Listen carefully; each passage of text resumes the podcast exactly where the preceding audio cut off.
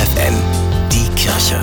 Nachgedacht. Oft sind es banale Gründe. Ein Umzug steht an, eine Beziehung ist zerbrochen oder das erste Kind ist geboren. Und ehe man sich versieht, hat man ein paar Freunde weniger. Vielleicht gar nicht so schlecht, denn je mehr sich verändert, je mehr ich zu tun habe, desto mehr bin ich gezwungen zu sortieren und auch auszusortieren. Was ist wirklich wichtig? Muss ich mir diese Party wirklich antun, von der ich nichts anderes erwarten kann, als Gespräche über aktuelle Immobilienpreise oder überteuerte Babywippen, die den kleinen Schreihals endlich zum Schlafen motivieren sollen? Vielleicht ist es gut und richtig, dass neue Lebensabschnitte auch dazu führen, dass Freundschaften einfach auslaufen und wir uns so auf die Herzensfreundschaften konzentrieren können. Auf jene Menschen, die Anteil nehmen, die mitfiebern, wenn wir vor einer für uns wichtigen Prüfung stehen, die einfach da sind, ganz gleich wie viele Kilometer uns trennen. Doch manchmal enden auch Freundschaften, an denen wir sehr gehangen haben. So jedenfalls erging es mir. Heute hat eine Freundin Geburtstag, die ich zuletzt vor 15 Jahren sah. Und obwohl es mir gelegentlich passiert, dass ich Termine vergesse, die ich eine Woche vorher erst vereinbart hatte und sie mir sogar irgendwo notiert habe, vergesse ich nie ihren Geburtstag. Und ich frage mich,